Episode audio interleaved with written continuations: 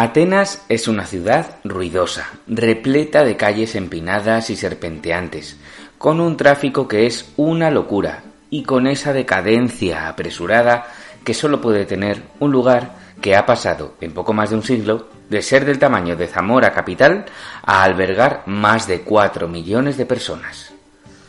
Cada vez que voy intento descubrir nuevos lugares, huir de los mercadillos y de las típicas calles turísticas, pero tarde o temprano me es inevitable tomar la calle Hermú, comprar media docena de imanes para la familia y acabar tropezando, casi sin darme cuenta, con la minúscula iglesia de Pandanasa, que, como buen templo ortodoxo griego, surge como un champiñón en medio de la calle, con unas dimensiones que de puro reducidas resultan ser ridículas, y con ese encanto sencillo e ingenuo que tienen las iglesias griegas. Pero Pandanasa no es una iglesia más. Pandanasa es especial. Resulta que se trata de lo único que queda en pie de un complejo religioso que se construyó en el siglo X, cuando Atenas no era más que un minúsculo villorrio bizantino. Como digo, del complejo en sí solo queda en pie esta minúscula iglesia, y a pesar de ello, su eco perdura en el imaginario ateniense y se resiste a desvanecerse en el olvido. Tanto es así que ha terminado por dar nombre a la plaza a la que se asoma la iglesia de Pandanasa, uno de los epicentros de la capital griega, que todo el mundo conoce como Monastiraki, es decir, pequeño monasterio. Soy Miguel Papino y esto es Grieguerías. Empezamos. Griegos, romanos, son todos humanos.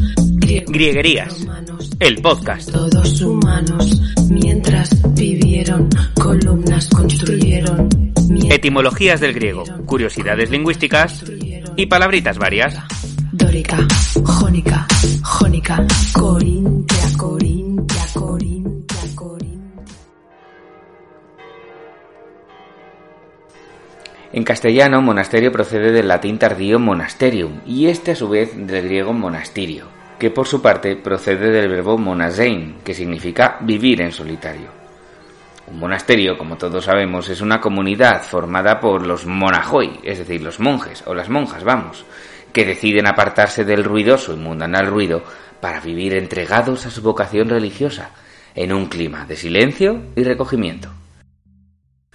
Se tiene constancia de la existencia de comunidades monásticas desde el siglo III de nuestra era, una época en la que se puso muy de moda entre los hombres piadosos irse a vivir al desierto, a subsistir con lo justo y a dedicarse a la contemplación. Ya veis, sobre modas no hay nada escrito. Pero, ¿de dónde viene la palabra monasterio? Pues se trata de un vocablo doblemente griego, por el principio y por el final. Ese principio nos remite al formante griego mono, que deriva, a su vez, de la raíz indoeuropea men. En indoeuropeo, esa raíz men significaba muchas cosas, como pensar, algo que ya vimos en la grieguería que dedicamos a la palabra nigromante, pero que en este caso, en el caso de monasterio, nos interesa con un significado diferente. Men, en indoeuropeo, también podía remitir a cosas pequeñas o aisladas. Y de ahí ese matiz de individualidad, de unicidad, incluso de soledad que podemos atisbar con facilidad en la palabra monasterio. Pocas raíces nos han llegado de un modo tan consistente al castellano, tanto en su forma, mono, como en el lugar de las palabras en el que se ubica, al inicio. En castellano podemos viajar por monorraíles, montados en monopatines y monociclos, mientras escuchamos sonidos monocordes y monorítmicos o vislumbramos tonalidades monocromáticas. También podemos cuidar jardines repletos de plantas monocotiledóneas, monospermas, monopétalas o monadelfas, que crecen en monótonos regímenes de monocultivo.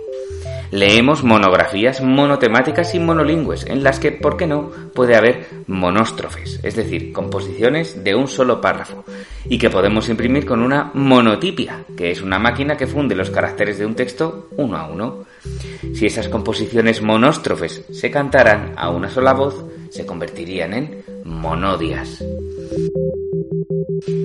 Incluso George Orwell imaginó en su 1984 una monotonía monopartidista y monoteísta gobernada por oscuros señores que seguro que llevaban monóculo y que aspiraban a tener el monopolio del pensamiento de la sociedad. Por cierto, que cuando hablamos de monopolios menos distópicos que el de Orwell y nos referimos a la existencia de un único comprador para un producto y no la de un único vendedor, que es lo que suele venirnos a la cabeza cuando hablamos de monopolio, hablamos de monopsonio. Sí, monopsonio es una palabra que también viene del griego. Ese opsonio significa aprovisionamiento de víveres. Y da palabras en castellano como duopsonio, cuando en vez de un único comprador hay dos, u oligopsonio, cuando lo que hay es unos cuantos compradores.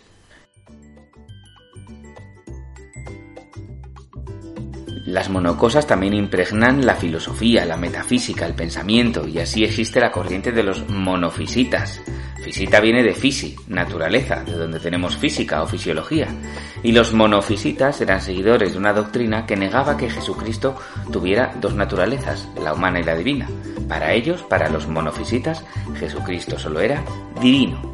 Como divinas eran las unidades en las que el filósofo Leibniz dividía el mundo y que según él daba sentido a todo lo que nos rodea. Esas pequeñas unidades en las que para Leibniz nuestro mundo está dividido eran las mónadas. Pero no hay que ponerse metafísico para que un insecto monóptero nos pegue un picotazo, o para comernos una ración de sabrosos moluscos monomiarios, como las ostras o algunos tipos de mejillones. Se llaman monomiarios porque constan de un único músculo, miarion, que les permite abrir y cerrar su concha, aunque para cuando llegan a nuestro plato poca concha pueden mover ya.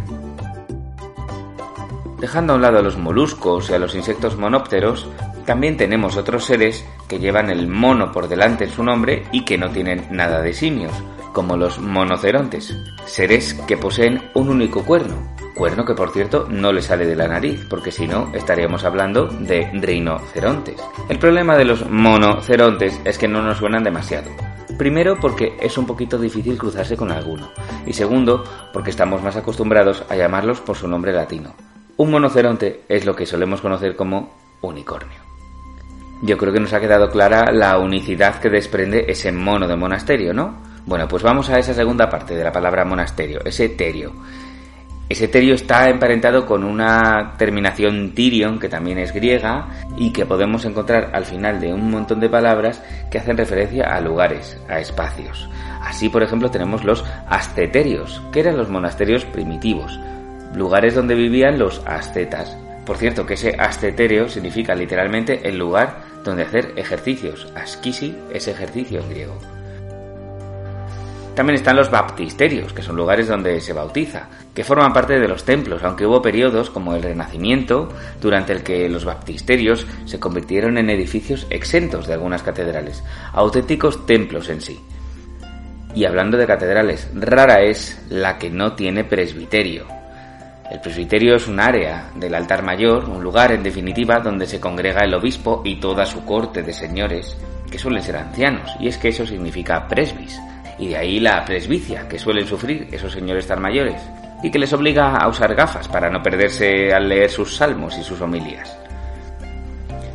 No son muy comunes, pero a veces cerca de esas catedrales provistas de baptisterios y de presbiterios existen lugares donde antiguamente vivían mujeres que sin ser monjas optaban por una existencia independiente y contemplativa, los beaterios.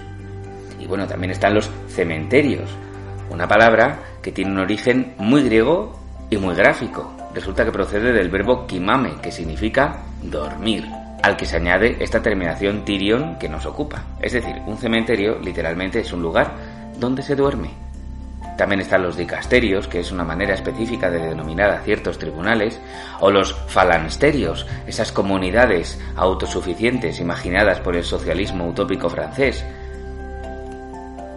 Pero para hablar de mi lugar favorito, acabado en terio, es necesario que nos vayamos hasta Perú, concretamente a sus cárceles donde las habitaciones reservadas a encuentros íntimos de los presos y las presas con sus parejas cuando van a verles de visita, lo que en España conocemos como salas de vis a vis, vamos, pues reciben el evocador nombre de Venusterios, es decir, unen el nombre de Venus, esa diosa de las artes amatorias y la sensualidad, con esa terminación terio que nos indica que hablamos de un lugar. Dejando a un lado las cárceles peruanas, las comunidades socialistas o los lugares donde se duerme para toda la eternidad, es interesante comprobar hasta qué punto la proliferación de monasterios por toda Europa desde hace un porrón de siglos ha hecho que la palabra se cuele en un buen puñado de topónimos. Así tenemos Westminster, tenemos Mónaco, tenemos Múnich, que por cierto en italiano se llama Mónaco de Baviera, o Münster, que es otra ciudad alemana. Y en España no nos andamos a la zaga.